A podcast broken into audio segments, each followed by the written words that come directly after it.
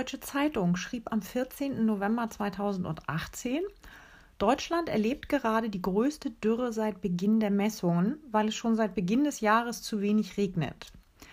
Insgesamt fielen im Sommer 2018 nur 54 Prozent der üblichen Regenmenge. Wenn man zeitliche Dauer, räumliche Ausdehnung und absolute Bodenfeuchte betrachtet, ist die diesjährige Dürre laut Daten des UFZ größer als in allen Jahren seit 1951. Seit diesem Jahr gibt es aussagekräftige Messungen zu Trockenheit und Bodenfeuchte.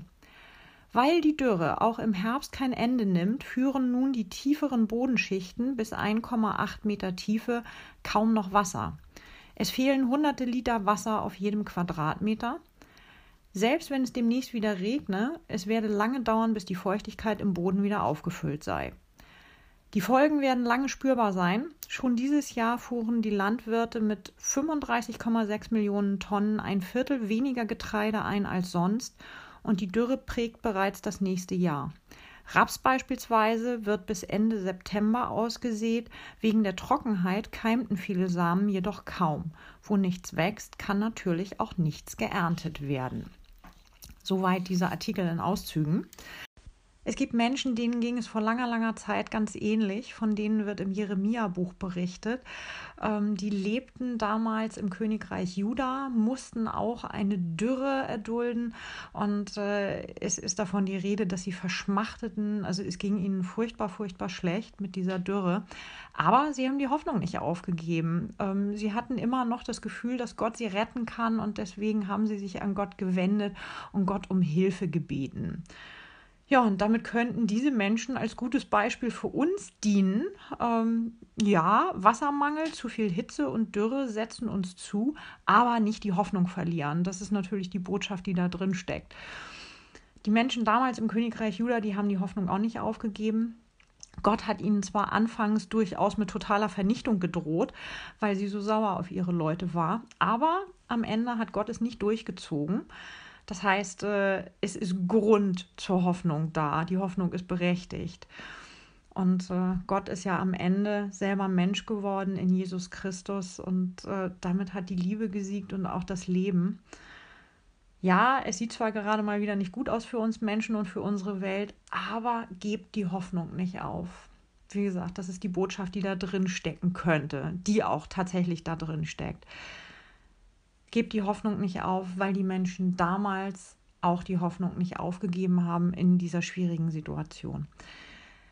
Jetzt muss ich zugeben, dass das für mich persönlich gar nicht so gut funktioniert, denn ich fühle mich bei all dem Leid und dem Elend, das da im Jeremia-Buch beschrieben wird, gar nicht angesprochen. Ja, ich habe in 2018 einen verhältnismäßig heißen Sommer erlebt, äh, wobei ich sagen muss, dass der auf Helgoland noch sehr moderat war. Hier wird es ja nicht so heiß wie auf dem Festland. Aber das war es dann auch schon, der heiße Sommer. Ich für meinen Teil hatte sowohl in 2018 als auch in 2019 genug zu essen. Also es ist nicht so, dass ich aufgrund dieser Dürre, der Hitze und des Wassermangels Hunger leiden musste.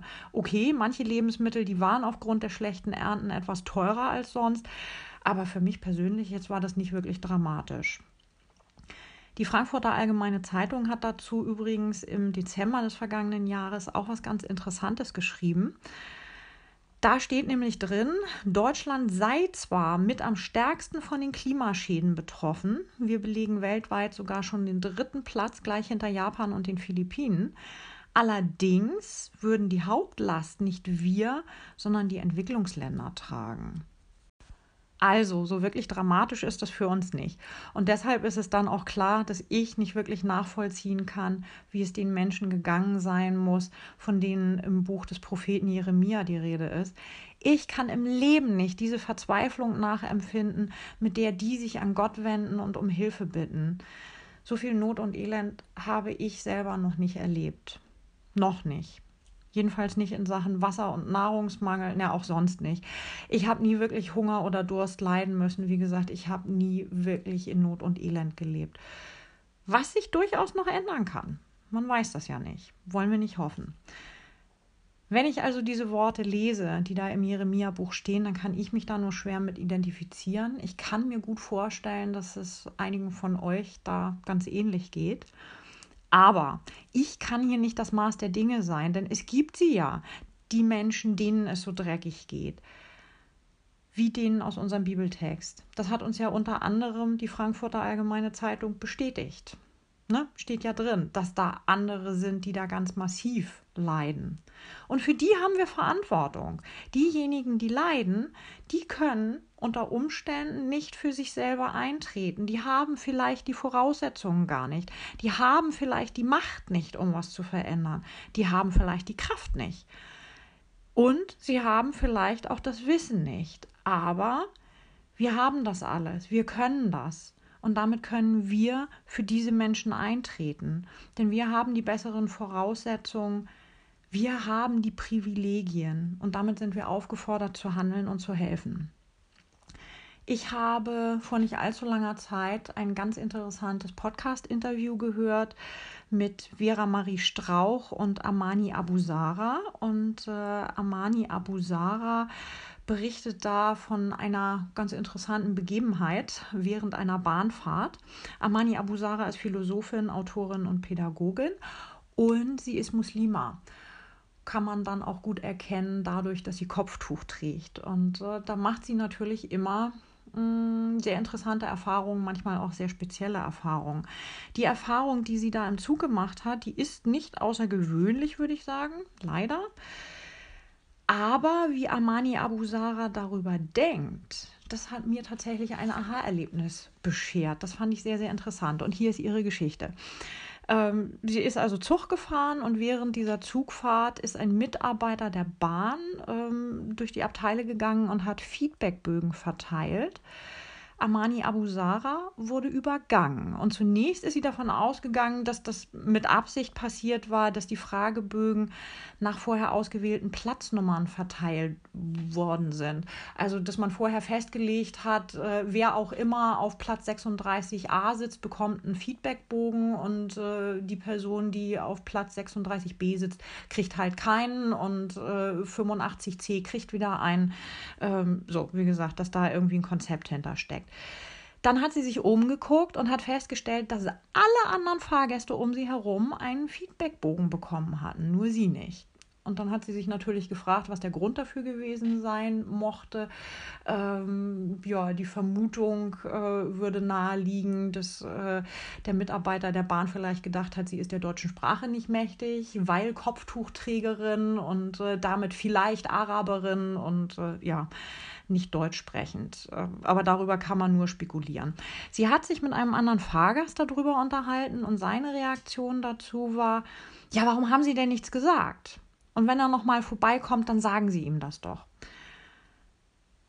Ich muss gestehen, ähm, als ich da dieser Podcast-Folge so zuhörte, da hatte ich im ersten Moment denselben Gedanken. Ja, warum hatte sie nichts gesagt? Oder sie könnte ja auch immer noch was sagen. Amani Abusara sagt dazu, dass das im Grunde aber nicht richtig ist. Denn damit fällt die Verantwortung wieder an das Opfer zurück. Und diejenigen, die eine privilegierte Stellung innehaben, hätten es doch eigentlich sehr viel leichter, gegen die Ungerechtigkeit vorzugehen, als die Person, die selber ungerecht behandelt wird oder wurde. Und das fand ich ganz, ganz spannend. Und ich finde, da hat sie tatsächlich recht. Diejenigen, die nicht ungerecht behandelt werden und die einen gewissen Stellenwert und eine gewisse Anerkennung in den Augen anderer haben, die haben es doch so viel leichter für Gerechtigkeit zu sorgen. Wie gesagt, da stimme ich Amani Abusara zu. Die Menschen mit den Privilegien sind also in der Pflicht, weil sie mehr verändern können. Und das bedeutet für uns, wir sind in der Pflicht, denen zu helfen, die unter Nahrungs- und Wassermangel am meisten leiden. Denn wir sind die mit den Privilegien. Wir haben es viel leichter, was zu verändern, als die es haben. Wir haben genug zu essen. Wir haben Zugang zu sauberem Wasser. Und wir müssen für die sorgen, die das nicht haben. Wir mögen uns vielleicht nicht angesprochen fühlen durch Texte wie den im Jeremia-Buch, weil es uns gerade selber nicht so schlecht geht. Aber ne, wie wir ja feststellen, gibt es andere Menschen, die tatsächlich so viel Leid erfahren. Die sind angesprochen, aber wir sind mit angesprochen, weil wir uns für sie einsetzen können. Im Jeremia-Buch ist übrigens nicht nur von Menschen die Rede, denen es schlecht geht oder von Menschen überhaupt. Gott kommt auch vor mit ihrer Gnade. Und da steht auch etwas von der Hoffnung, dass Gott die Menschen retten kann.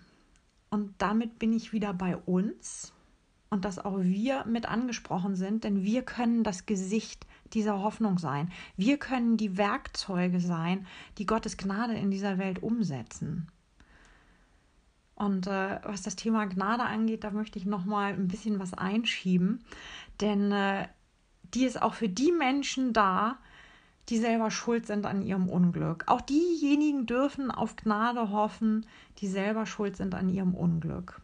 Die Menschen damals im Königreich Juda, von denen der Bibeltext erzählt, die hatten sich das Leid selber zuzuschreiben, zumindest nach Aussage dieses Bibeltextes, denn sie hatten Gott ziemlich verärgert, indem sie sich von ihr abgewendet haben. Und im Grunde sind wir gar nicht anders davor heute. Auch wir haben uns Dürre und Missernten selber zuzuschreiben, weil wir uns von Gott abgewendet haben, nämlich dadurch, dass wir uns weigern, fürsorglich mit Gottes Schöpfung umzugehen. Ja, Gott ist ziemlich angefressen, war sie damals, ist sie heute sicherlich auch noch, wenn sie sehen muss, wie wir mit ihrer Welt umgehen. Aber am Ende gewinnt dann doch die Gnade die Oberhand Gott hat zwar zu Jeremias Zeiten noch ziemlich unversöhnlich reagiert, aber das sollte sich ändern, wie wir ja wissen. Hatte ich ja schon drüber erzählt. Am Ende hat Gott sich dafür entschieden, Gnade vor Recht ergehen zu lassen. Und Jesus Christus ist Ausdruck dieser Gnade. Und wir können auch Ausdruck dieser Gnade sein, als Nachfolgerinnen und Nachfolger von Jesus. Jesus hat schon ein paar ziemlich coole Sachen gemacht ein paar richtig gute Dinge. Und diesem Beispiel können wir folgen. Und äh, damit, wie gesagt, werden auch wir Ausdruck dieser Gnade Gottes, indem wir denen helfen, denen es schlecht geht. Jetzt ist es aber nicht so, dass es uns allen immer nur gut geht und dass wir immer nur diejenigen sind, die die Privilegien haben. Und ich kann mir vorstellen, dass sich bei dem einen oder der anderen von euch da auch schon ein bisschen Widerstand geregt hat, als ich gesagt habe, wir sind die mit den Privilegien. Sind wir nicht immer. Sicherlich, wenn es darum geht, genug zu essen und zu trinken zu haben, da sind die meisten von uns gut versorgt. Das heißt ja aber nicht, dass wir auch von allem anderen Leid verschont sind. Und äh, es gibt Dinge, die uns auf andere Weise einfach ganz übel mitspielen. Nur mal ein, zwei Beispiele. Ähm, es gibt viele von uns, die schon körperliche und oder seelische Gewalt erfahren haben. Ähm, es gibt Menschen, die mit ganz schweren Krankheiten zu kämpfen haben, körperlich, seelisch. Ähm, die leiden ganz, ganz heftig. Und die können durchaus nachvollziehen, wie es den Menschen damals in Juda gegangen sein muss, wie verzweifelt die waren, ähm, wie verzweifelt die Gott angerufen und um Hilfe gebeten haben. Natürlich können auch wir Erfahrungen machen, die uns in so tiefes Elend stürzen wie die Menschen damals zur Zeit Jeremias. Plötzlich passiert etwas und ich bin nicht mehr der Mensch mit den Privilegien. Wäre es dann nicht schön, wenn andere für mich eintreten und mir helfen? Ich würde das schon klasse finden, wenn das auch andersrum funktioniert. Wir sehen also, wir sind immer angesprochen, wenn es um Hoffnung geht. Entweder weil wir Hoffnung haben dürfen in unserer Not und in unserem Elend oder weil wir Hoffnung geben dürfen anderen Menschen, die ganz viel Not und Elend erfahren.